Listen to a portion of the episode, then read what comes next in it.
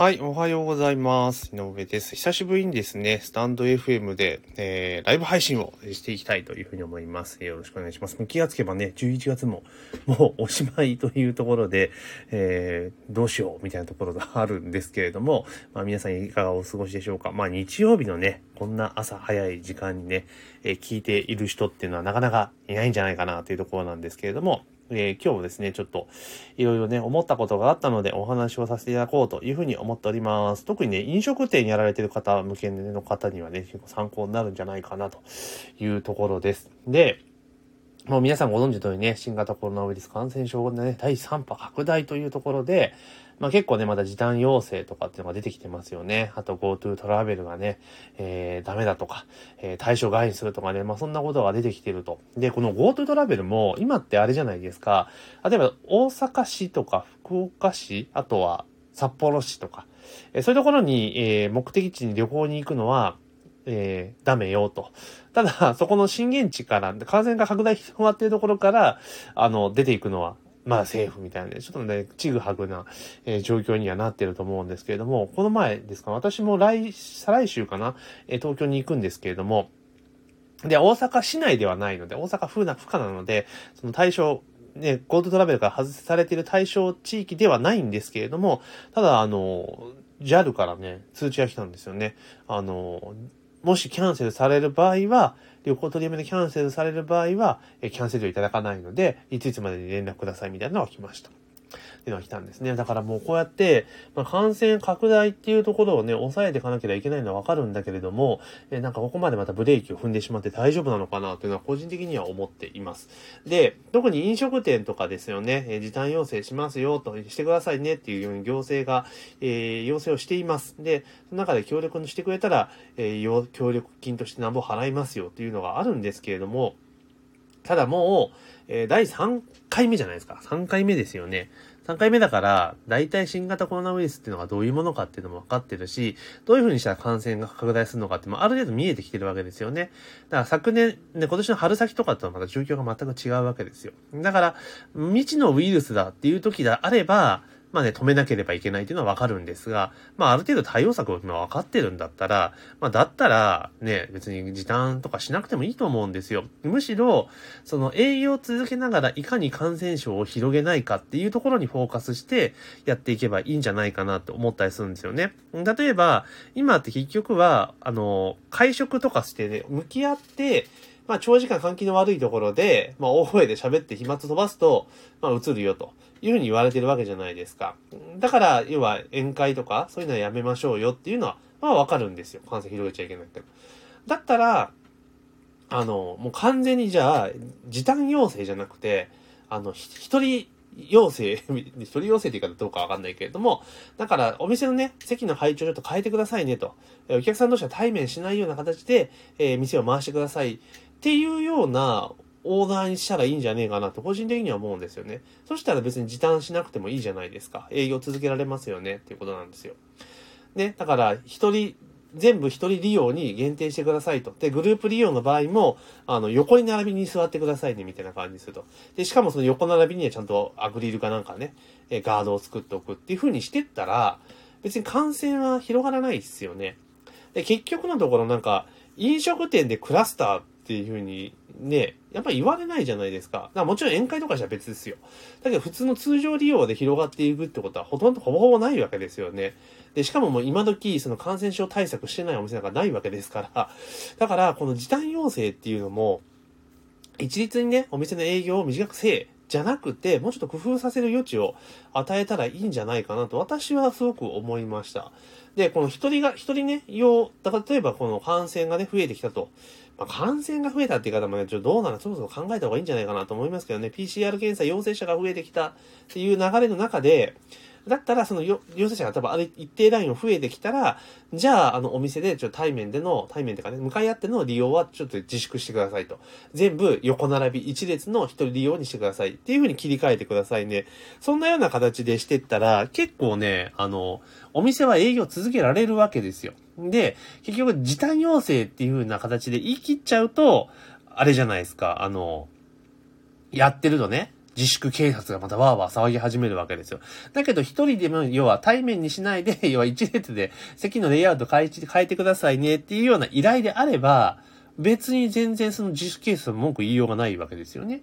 だそんな形でしていけば、結局はお店の営業っていうのは間違いなく続けていけることができると思うんですよ、私は。うん。だからもう結局もう今のフェーズで来た時に、いかにその経済回しながら感染症を広げていくのを避けるかっていうことの方が重要だと思うんですよね。どうしてもなんか今ってその、なんつうんだろう、アクセルはブレーキみたいな感じになってるじゃないですか。アクセル踏むか、ブレーキ踏むかっていうところになっているので、だからこれはね、結構もう改めないといけないんじゃないかなと。やっぱりその、どうやったらその感染症を広げない中で経済を回して、うまく回していくのか。って言った時は、やっぱり現状でいかにうまく把握して、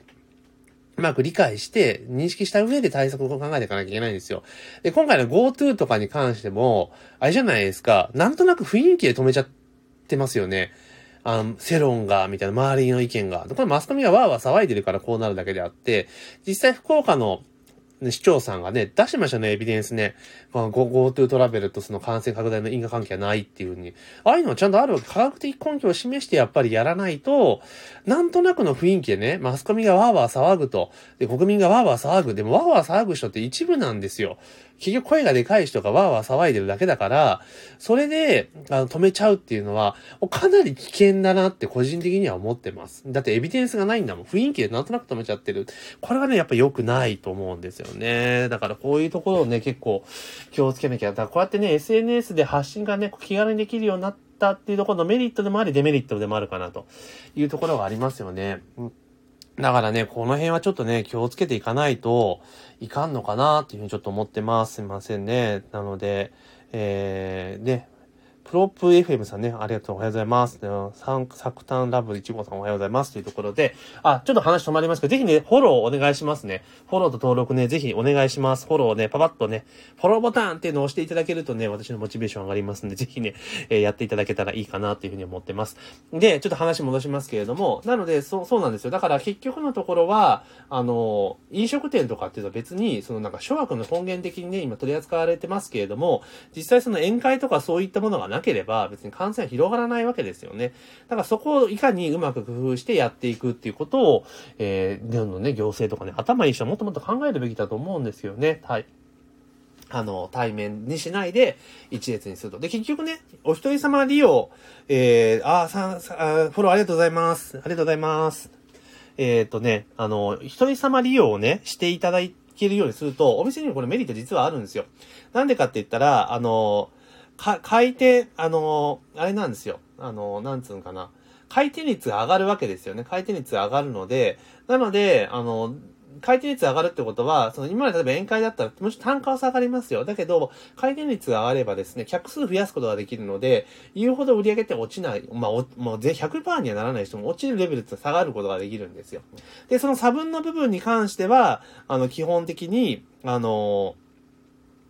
基本的にはですね、その、なんていうかな、行政がその協力金って形で支援すれば、結構うまくまとまるような、私はそういうふうに思っているので、なので、そんな形ですね、飲食店さんはもう一人利用っていうところをちょっと特化してね、やられるといいんじゃないかな、というふうに思っています。なのでね、こう、まあ今ね、ほんと感染を抑え込むってことも大事なんだけれども、同時にですね、経済もいかに回していくか、感染拡大しないで、いかに回していくかっていうことをやっぱ知恵を絞ってですね、考えていくフェーズなんじゃないかなというふうにちょっと思ったりはしています。というところでですね、今日はね、まあ、突然の朝のライブ配信でもですね、えー、7名の方がね、聞いてくださって非常にありがたいというところですね。このサウンド FM っていうもの自体はね、ああんま使ってなかったんですよね。あの、どちらかというと、ポッドキャストはね、配信毎日やってるんですけれども、どうしてもね、ライブ、この、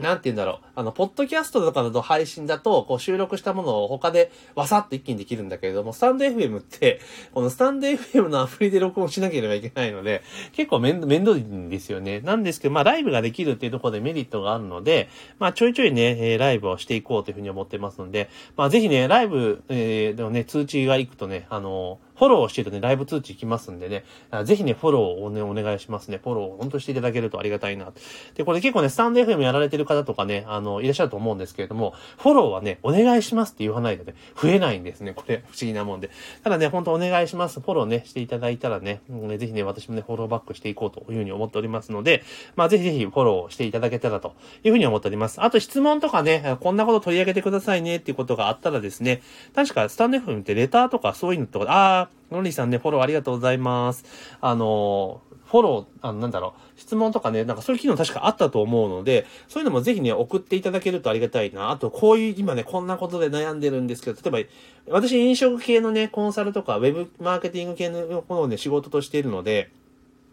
あの、ぜひですね、あの、そんな質問とかもね、あればね、あの、やってもらったらいいかな。あの、送ってきてくれたらね、それ多分機能あったと思うので、送っていただければいいですね。フォロー、フォロー流行りです。最初そうなんですよ、フォロー。今ね、スタンド FM はね、今のタイミングでいかにフォローを増やすかって結構ね、重要だと私は、実は今ね、気づいてしまったので、あのね、フォローを集めていきたいと思って、ね、ぜひね、フォローね、お願いしますね。フォローしてもらえれば。で、あとね、あの、全然ちょっとね、告知させてもらっていいですか？ついでなんで。あの、こう、スタンド FM とか含めてね、音声メディアって、この令和の時代ね、来年、特に2021年にはね、ほんと音声メディア、耳メディアって言われるものは間違いなく来ます。あの、かつてで言う YouTuber とかね、言われるのと同じような、ポッドキャスターみたいなのも多分ね、結構来ると思うんです。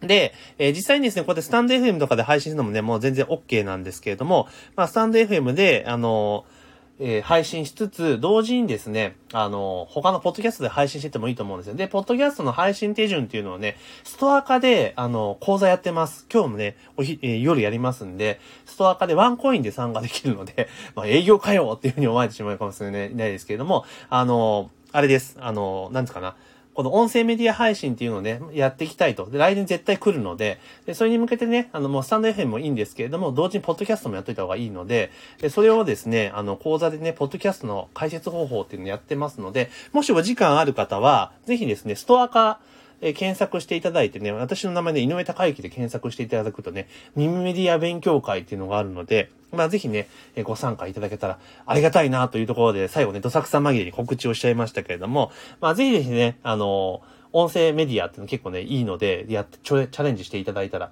いいかなと。で、えー、話がめちゃめちゃ取れちゃいましたね。あの、ちょっと余談になっちゃいますけど、スタンド FM って確かフォロワー1000人以上で、なんか収益化できるようになってますよね。これって、あの、スタンド FM が再生時間に応じて提供してるだけなんですけれども、あの、確実に来年入ったら音声広告っていうのは増えてきますんで、あの、それこそ本当ね、あの、ポッドキャストアドセンスみたいな感じのことで絶対できます、できるようになると思うので、今のうちから始めた方がいいですよというところでですね、あの、まあ、ちょっとね、話は、えー、だいぶ添えてしまいましたけれども、えー、です。で、今日言いたかったことは何かっていうと、あの、まあ、時短要請とかね、コロナ覚醒、第3波というところで騒ぎになってますけれども、まあ、こんな時こそ知恵を絞ってですね、いかに経済と、えー、感染防止をね、えー、並行してやっていくかってことがやっぱ重要だと思いますので、特に飲食店ね、単純に時短要請じゃなくて、えー、店の配置を変えるとかね、レイアウトを変えるってことでも十分対応できますよっていうことをね、思ったので、まあ、お話をさせていただきました。というところでですね、もうかれこれね、13、4分話してしまいましたので、まあ朝のね、貴重な時間、まあこれからね、皆さんね、朝ごはん食べたりしなければいけないと思いますので、えー、この辺で終了しようかなというふうに思っております。ぜひね、あの番組のフォローとね、登録っていうところね、お願いしますね。登録、フォローですね。えー、スタンド F のフォローですから、フォローをぜひお願いしますというところで、えー、今朝の朝の配信は以上とさせていただきます。今日も一日頑張っていきましょう。えー、ご視聴ありがとうございました。